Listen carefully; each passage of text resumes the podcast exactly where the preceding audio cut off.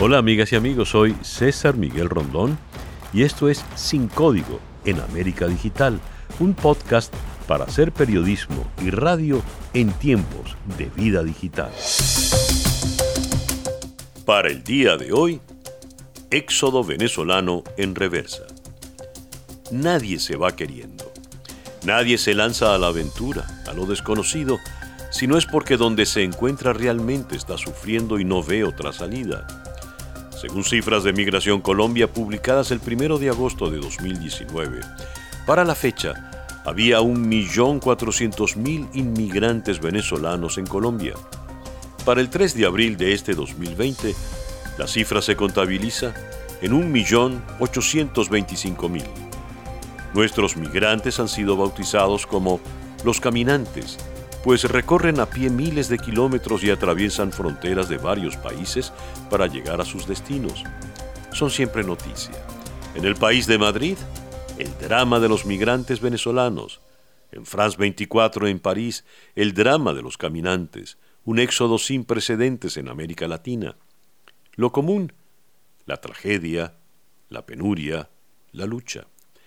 Según la agencia de noticias Europa Press, en mayo de este año se contabilizaba un total de 5.095.283 personas que han dejado Venezuela para escapar de la crisis del país, de acuerdo con la Agencia de Naciones Unidas para los Refugiados, ACNUR, lo que la convierte en la mayor crisis migratoria de América Latina en la historia reciente. Esta cifra representa, según ACNUR, la suma de migrantes, refugiados y solicitantes de asilo venezolanos reportados por los gobiernos anfitriones. Sin embargo, como muchas de las fuentes de los gobiernos no tienen en cuenta a venezolanos sin un estatus migratorio regular, es probable que el número total sea más alto. Venezolanos vulnerables, minorías a donde llegan, trabajadores informales cuyo medio de sustento puede desaparecer de un día a otro, Llega entonces con el 2020 el COVID-19. Las altas demandas de servicios de salud hacen colapsar hospitales del país que les acoge, hospitales con prioridad para sus nacionales. La gente se en cuarentena, se bajan las Santa Marías. La calle es un desierto, el mercado informal desaparece, el miedo está en oferta. Así lo describe Europa Press. Cito. La mayoría de los migrantes venezolanos trabaja en la economía informal, por lo que dependen de los ingresos diarios. Ahora que las salidas a la calle se han prohibido salvo para cosas esenciales, ya no pueden ganar el jornal y no tienen forma de sobrevivir. Están viviendo una situación casi tan terrible como la que hay en Venezuela, porque se han quedado sin empleo y sin ningún tipo de atención. Fin de la cita. ¿Y qué hace ahora el venezolano inmigrante? Ese venezolano que ya salió desesperado, que llegó en bus o a pie a Colombia, Perú, Chile, Argentina, Bolivia, Ecuador, piensa en regresar. No sabe cómo está su familia en Venezuela, no puede enviarle remesas porque ya no produce, no tiene cómo sobrevivir. La historia, como si fuera un viejo reproductor de videos, se pone en reversa. Los titulares que en los últimos años hablaban del drama de los venezolanos que se iban, ahora habla del drama de los venezolanos que peregrinan de regreso. Señala el portal BBC Mundo. Duermen en el piso sin dinero bajo un sol de 38 grados para volver a su hogar después de una larga travesía. Cita textual. Pero lo peor les espera. Los venezolanos que salen de distintos lugares de Colombia llegan en autobuses fletados o incluso caminando a Cúcuta o Arauca, capitales de los departamentos de Norte de Santander y Arauca, respectivamente, con la esperanza de cruzar la frontera hacia su país, un recorrido inverso al que hicieron en los últimos años. Cuando por fin logran cruzarla, no son bienvenidos. Son acusados por Nicolás Maduro de ser armas bacteriológicas humanas, portadores del virus. Les espera el encierro, la cuarentena, todos juntos en condiciones deplorables. Después vendrá el reencuentro, las reflexiones y el recomenzar. Nosotros estamos regresando porque la verdad fue que nos quedamos sin, trabajo, no tenemos trabajo, no tenemos cómo sustentarnos la comida. ¿Cómo le vamos a pagar sin trabajo? No tenemos los recursos para sostenernos en cuanto a la alimentación. La pregunta ahora es, ¿qué pasa en ese camino de regreso? ¿Por qué el drama no solo es salir y la pandemia, sino también regresar? ¿Por qué el ensañamiento por parte de la dictadura? Para Nicolás Maduro, el presidente de Colombia, Iván Duque, ha puesto en marcha un plan para infectar con coronavirus a venezolanos que regresan al país desde territorio colombiano. Nosotros hemos avanzado en investigación y se ha comprobado que les han contaminado los autobuses para que regrese la mayor cantidad de venezolanos de Colombia enfermos y una orden de Iván Duque. Lo digo con pleno conocimiento de causa y responsabilidad. Según declaraciones que recoge el portal Crónica 1, el director general de Migración Colombia, Juan Carlos Espinosa, calcula que 15.000 ciudadanos venezolanos buscan el retorno hacia su país. Sin embargo, estas personas se enfrentan a las nuevas restricciones de transporte para su salida y a las nuevas disposiciones de Venezuela de limitar a tres días a la semana el ingreso de solo 300 retornados. Fin de la cita. El gobierno colombiano ha organizado un plan de retorno organizado, donde las 300 personas que pueden entrar a Venezuela lunes, miércoles y viernes llegan a un campamento transitorio que Colombia instaló en la ciudad fronteriza de Cúcuta. Allí reciben atención médica, alimentación y kits de aseo por género y para bebés, así como atención para sus mascotas. Así lo explica el director del Instituto Departamental de Salud de Norte de Santander, Carlos Martínez. Bueno, nosotros estamos haciendo el tamizaje en salud de esta población que está llegando a esta zona que consiste en llenar una ficha epidemiológica, que consiste en un control de temperatura y en un control de signos y síntomas. El migrante que llega con temperaturas superiores a 38 grados centígrados inmediatamente es valorado por el cuerpo médico, eh, se activan los protocolos para COVID y se inicia eh, la toma de muestra, la toma de isopao para diagnóstico de prueba molecular para COVID-19 y se aísla inmediatamente en una zona que ya se tiene dispuesta para el proceso de aislamiento mientras llegan los resultados eh, moleculares de, de, este procedimiento. La preocupación en el tema de salud es precisamente actuar sobre estos conglomerados de manera oportuna, de manera eficiente, evitando que haya una mayor propagación del virus, sobre todo en esta población que viene en unas condiciones eh, muy difíciles, en condiciones de alimentación, en condiciones de exposición a la inclemencia de la temperatura, a las inclemencias de la nutrición. Y lo que se busca es precisamente las nuevas disposiciones que ha generado el Ministerio de Salud, de no esperar que el virus nos ataque, sino por supuesto atacar al virus y de esta manera actuar sobre los conglomerados que tengamos eh, comprometidos de acuerdo a los protocolos. Víctor Bautista, secretario de Fronteras y Cooperación Internacional del norte de Santander, agrega.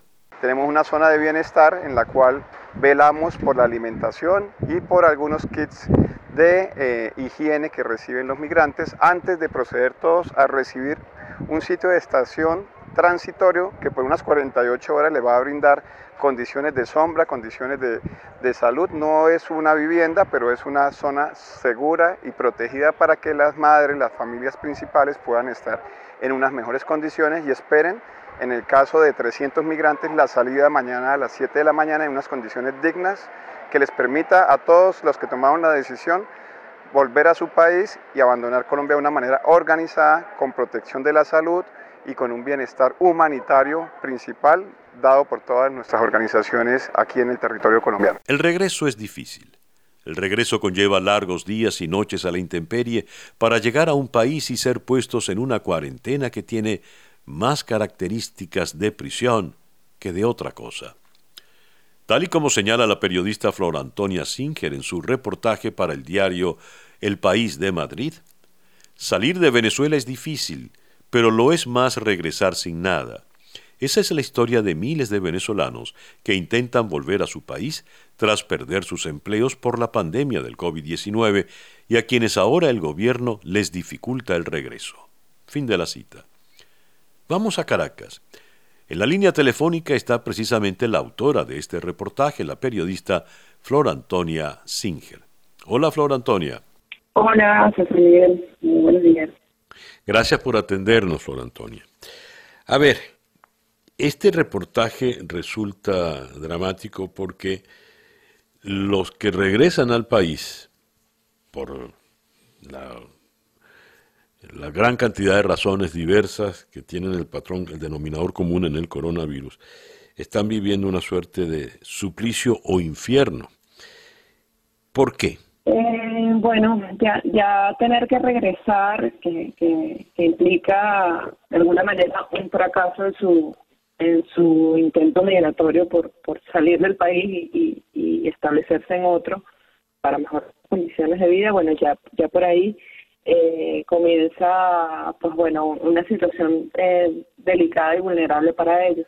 Y al regresar al país, sin duda, este, que a muchos les cuesta eh, pues muchos tienen que caminar. estos casos que relato allí, dentro de todo, no son los peores que hay. Este, pero sí, cuando llegan acá, el, el manejo que ha hecho el, gobierno de, de los migrantes que regresan, pues es, ha sido un manejo muy militar, eh, pese a que a diario eh, se dice que se les trata muy bien, pues bueno, eh, están estas denuncias de estos de estas personas que regresaron tanto por vía aérea como por vía terrestre. Y a diario también se escuchan eh, conflictos que hay en estos refugios, eh, gente que decide de alguna manera escaparse y no cumplir la, cuarentena porque bueno realmente están en una muy mala situación. Yo este se pudiera entender que que bueno que pudieran ellos eh, no estar obligados a darles todo el, todo el sostén para, para mantenerse en ese tiempo, pero también están un poco presos, ¿no? Por, por el manejo militar que se hace de esos lugares, ¿no? Entonces ah. tampoco tienen la posibilidad de ellos valerse por sí mismos, ¿no? Eh, además, el, el, el, hecho de que llegan con un San Benito muy fuerte, porque se les considera armas biológicas y son parte de un supuesto plan siniestro, según Maduro, por parte de Iván Duque para meter el coronavirus en Venezuela. Eh, ¿Qué nos puedes decir, Flor Antonia?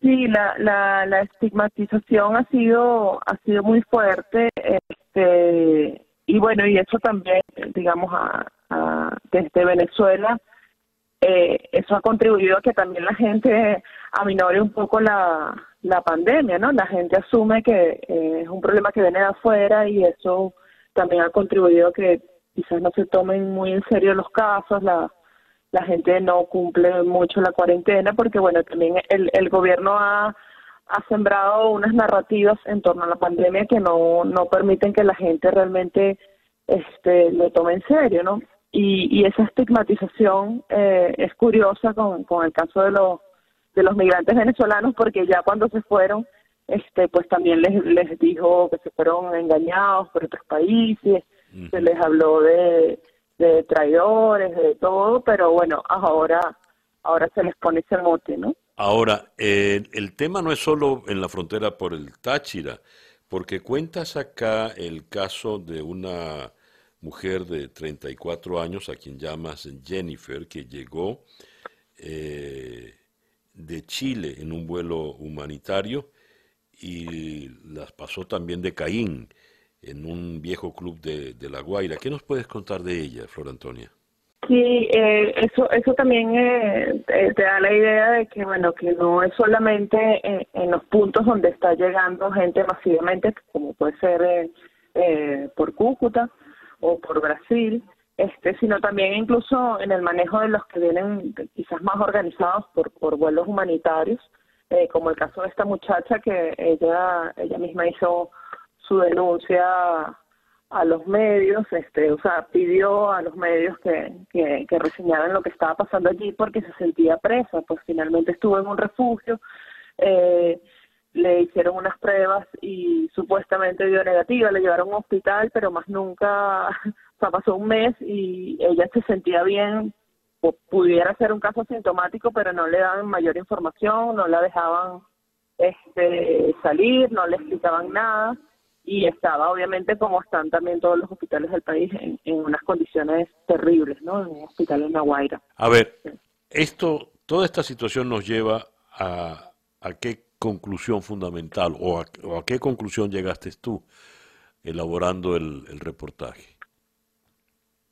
Eh, eh, la principal es, eh, y la que es preocupante, bueno, esta gente, bueno, cumple su cuarentena y va a sus casas y de, alguna manera allí estará un poco más a salvo en el, en el confort de, de la familia, ¿no?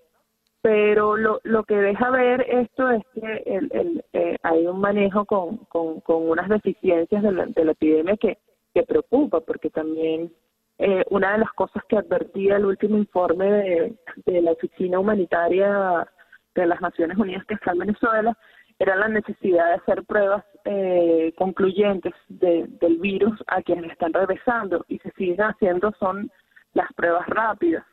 Eh, esto es algo que han venido denunciando los epidemiólogos eh, con el tema del diagnóstico, que sigue siendo nuestro sistema de vigilancia y, de diagnóstico sigue siendo muy deficiente, pese a que eh, Nicolás Maduro todos los días dice que somos el país que hace más pruebas en el continente, lo cual no es verdad porque se trata de pruebas que no son las, las que son del estándar internacional. Entonces, bueno, eso eso realmente alarma porque, bueno, estamos en, en, una, una situación más complicada y no podemos verlo, además. Gracias, Flor Antonia. Era la periodista Flor Antonia Singer, corresponsal del país de Madrid en la ciudad de Caracas. Si llevarse la vida en dos maletas es difícil, lo es más regresar, en muchas ocasiones, sin ellas. Una dura realidad que están atravesando los venezolanos ante las penurias que pasan al llegar al país. ¿Cuáles son los derechos que se les están violando? ¿Cuál ha sido la respuesta de la comunidad internacional ante esta terrible situación? Consultemos la opinión de la socióloga Ligia Bolívar, defensora de derechos humanos. Hola Ligia. Hola César. Bueno, las penurias que están pasando eh, los venezolanos que están retornando son muchas empiezan eh, a llegar a la frontera entre Colombia y Venezuela porque obviamente todos están llegando, todos se pueden devolver solamente por tierra. Una vez que superan esa llegada, digamos, desde diferentes puntos de Colombia e incluso desde Perú o Ecuador, uno de los, de los problemas que se enfrentan es el represamiento debido a que eh, Maduro ordenó restringir a solamente 300 personas diarias el paso por la frontera entre Apure, perdón, entre Santander y Táchira y a 200 por Apure Arauca. No se sabe exactamente qué está pasando en La Guajira, pero eso, esos pasos restringidos significan un represamiento que está haciendo incluso que algunos se devuelvan otra vez. O sea, en este momento, ya desde, desde finales de la semana pasada, estamos viendo un reflujo. Es decir, gente que eh, tenía intenciones de llegar a Venezuela y cuando se han dado cuenta de las grandísimas dificultades que se presentan, están eh, cambiando de planes y yendo otra vez hacia atrás. Este, luego, en algunas zonas, sobre todo en, en, Arauca, eh, pero, pero también en las zonas de, de, Táchira con Santander, otro problema que se presenta es que al estar cerrados los pasos uh, oficiales y al solamente quedar las trochas, este, eh, pues eso también se ha vuelto un mecanismo de especulación, de extorsión, eh, se, está cobrando muchísimo, incluso la misma guerrilla está cobrando, eh, por los informes que nos han llegado del lado de Arauca, es la guerrilla, es el ELN el que está controlando el paso. Este, eso es otra grandísima dificultad, que al estar represados, pues la gente de todas maneras, algunos intentan pasar por otras vías ilegales y eh, la consecuencia es esa. Em, luego la llegada a Venezuela, que no es, nada, no es nada de brazos abiertos como se había ofrecido, sino todo lo contrario, lo que estamos viendo es eh, que eh, los refugios se supone que tienen un esquema, un protocolo de 14 días, o sea, te hacen la prueba, este, si sales negativo de todas maneras permaneces 14 días, te vuelven a hacer la prueba y si sale negativa, entonces vas de, ese refugio a otro, eh, o sea, del fronterizo a uno que está cerca del lugar de residencia de la persona, donde de todas maneras le vuelven a hacer la prueba eh, a los 14 días, ¿no? O sea que son en, en total 28. Eso es en teoría. En la práctica, ¿qué está pasando? Eh, la prueba no se está aplicando como debe ser. Este, hay personas a las que sí se le han aplicado y han permanecido hasta 45 días en los refugios o en los albergues, como se les quiera llamar. Eh, el otro problema que hay es que a veces los sacan eh, indiferentemente un día o de cuando les toca o cuando no les toca. Puede haber gente que esté allí por 12 días y ya lo sacan y otros que tienen 25 y se van juntos. Simplemente ¿por qué? Porque bueno, ese es el día que llegó el transporte, ese es el día que, que consiguieron gasolina. Hay terribles problemas de alimentación, de escasez de alimentos. Eh, de eso está y, y, de mala calidad de los alimentos, eso está trayendo como consecuencia enfermedades este, gastrointestinales, estomacales, malestares estomacales y eh, en un espacio hacinado muchas veces y donde no hay agua. Por lo tanto, eh, se generan problemas de enfermedades adicionales sin asistencia médica. Entonces, la cantidad de violaciones de derechos humanos que se están dando es enorme en estos espacios. Eh, ha habido problemas también de corrupción, por supuesto, y la respuesta de la comunidad internacional pues em, ha sido limitada hasta ahora.